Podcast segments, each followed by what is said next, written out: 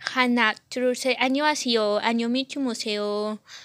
Bienvenidos a Radio Ford. Espero que su día haya transcurrido bien. Y si no fue así, pues quédense con nosotras. Haremos que su noche transcurra bien, al ritmo de todas las canciones que pondremos y de los temas que hablaremos. Nane Denise Imita. Y me acompañan mi compañera Viridiana y Alexa Michelle.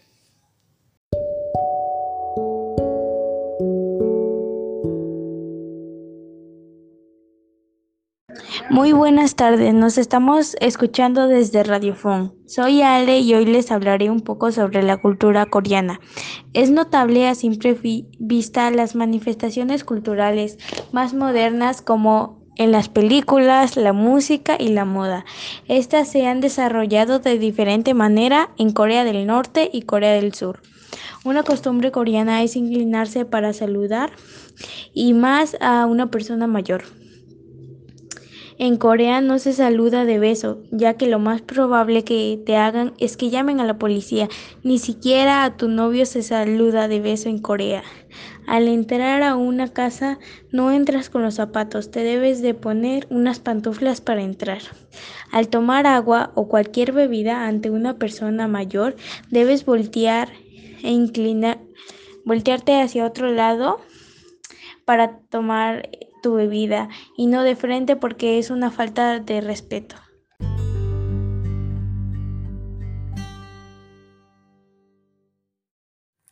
La historia de la cocina coreana empieza en un pasado muy lejano. Las primeras fuentes en las que se menciona la cocina de este país es en libros chinos y japoneses. Los chinos mencionan un plato llamado meget, que según los historiadores tal vez es un precursor del bulgori carne cortada en rodajas finas empapada en una salsa especial y asada al fuego. Las fuentes chinas del siglo VI a.C. describen con admiración la fermentación de la soja en Corea. 1300 años más tarde, en el 700, el cronologista japonés menciona que la pasta de soja fue traída a Japón desde Corea. Desde entonces, la pasta de soja en Japón llamada miso aún se utiliza ampliamente en la cocina japonesa. Los coreanos siempre han amado y valorado la carne. La prueba de esto es el puyo, uno de los antiguos estados de Corea en el siglo II a.C. Los funcionarios encargados de la crianza de ganado vacuno, caballos, cerdos, perros tenían un alto estatus y rango. Gran influencia en el desarrollo de la cocina coreana tuvo la aparición del budismo en Corea alrededor del año 400 después de Cristo. Como consecuencia, los platos vegetarianos cada vez más comunes y con recetas muy complicadas. Fue durante este periodo cuando en Corea se comienza a tomar té. Las ceremonias de té se convierten en una especie de complemento de rituales budistas. Sin embargo, desde mediados del siglo XIII, cuando el estado de, Corea del Koryo fue objeto de frecuentes incursiones por las hordas manchúes, la influencia del budismo en Corea comienza a debilitarse notablemente. Eventualmente los mongoles implantan su influencia en Koryo y le ordenan pagar tributo. Un tipo, un tipo de este tributo fue el ganado, que se producía en la isla Jeju de Corea. Los coreanos entonces aprendieron a comer carne de nuevo. Fue en aquella época cuando aparecieron las famosas empanadillas coreanas llamadas mantu. Otro impacto de la cultura budista se produjo durante la Edad Media en la era Joseon, cuando en Corea se implantó el confucianismo. Esto a su vez tuvo impacto en la forma de la cocina coreana. Experimentos con sopa de arroz llevaron a la aparición del soju, un alcohol tradicional coreano. Se ha restaurado hace relativamente poco prácticamente de la ceremonia de té en Corea. Estudiosos funcionarios en Corea ayudaron a difundir la tradición de comer pescado y la carne cruda.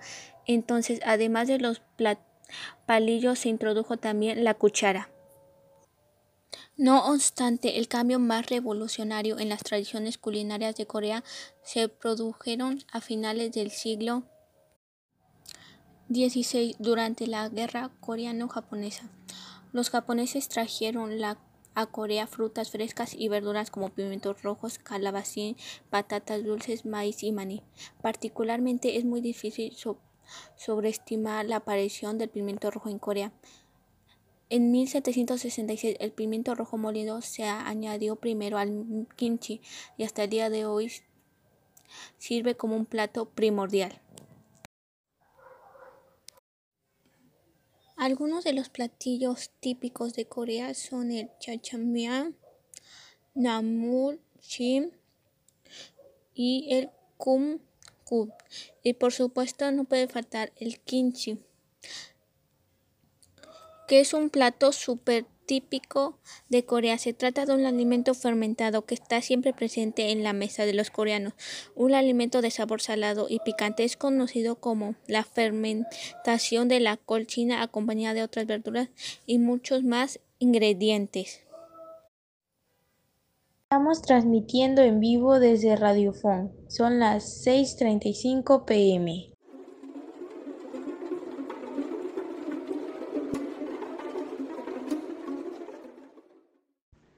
A continuación, una leyenda urbana proveniente de Corea del Sur. Muy Wishing. Dentro de las leyendas de Corea, la de los llamados Muy Wishing es una de las más populares.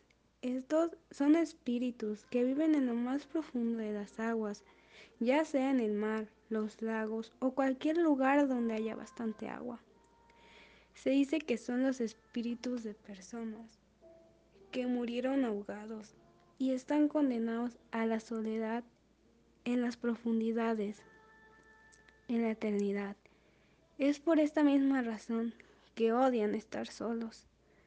Así que cuando ven a alguien cerca de ellos, se encargan de ahogarlo hasta la muerte para obtener algo de compañía. A estos espíritus se les suele culpar por la gran cantidad de ahogamientos en el verano y por ello se les tiene un gran respeto y temor. Es por eso que se les rinde culto y ofrendas, pues nadie quiere encontrarse con un Wisin solitario. Bueno, a continuación les hablaré un poco sobre el anime. Uno de los animes más conocidos es Naruto, One Piece, eh, Dead Note, Sailor Moon. Eh, los animes han adentrado demasiado en los adolescentes y en los jóvenes, ya que como ahora podemos ver es, de lo, es un tema bastante impactante y que hablan mucho de, la gente que nos rodea e incluso amigos.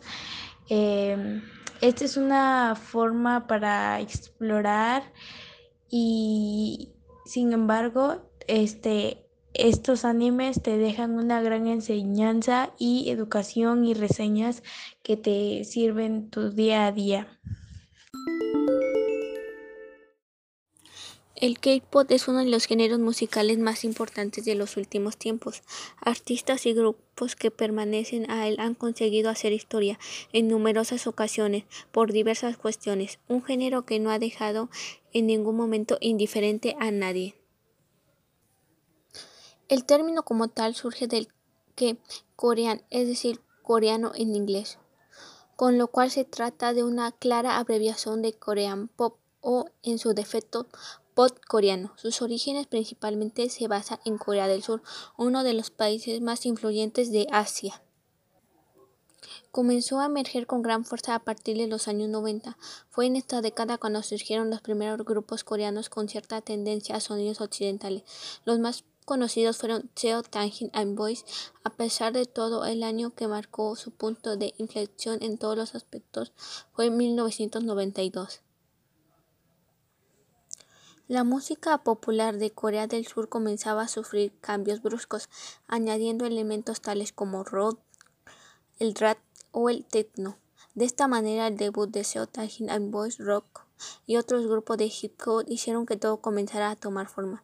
El éxito el éxito cosechando por ellos y por otros similares como Patney marcaron las bases de la generación del K-pop que actualmente conocemos.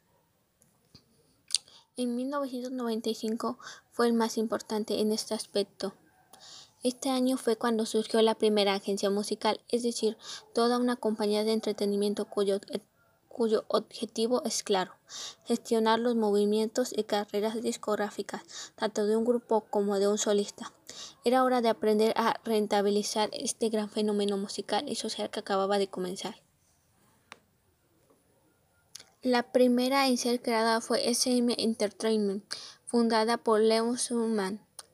En principio las iniciales de la agencia tenían que ver con el creador, pero ahora significa algo así como Star Museum, Museo de Estrellas. A finales de los 90 surgieron otras agencias como J1 Entertainment y WG Entertainment.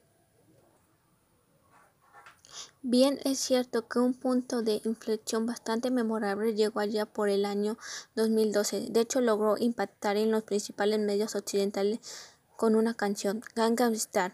Se hizo viral y en cuestiones de días se convirtió en el video más visto de la historia de YouTube. Conocidas bandas como BTS, Blackpink, Red Redbird, TXT, Strike Kids, ITZY, EXO y Astro, entre otros, están logrando sentar las bases de una nueva generación.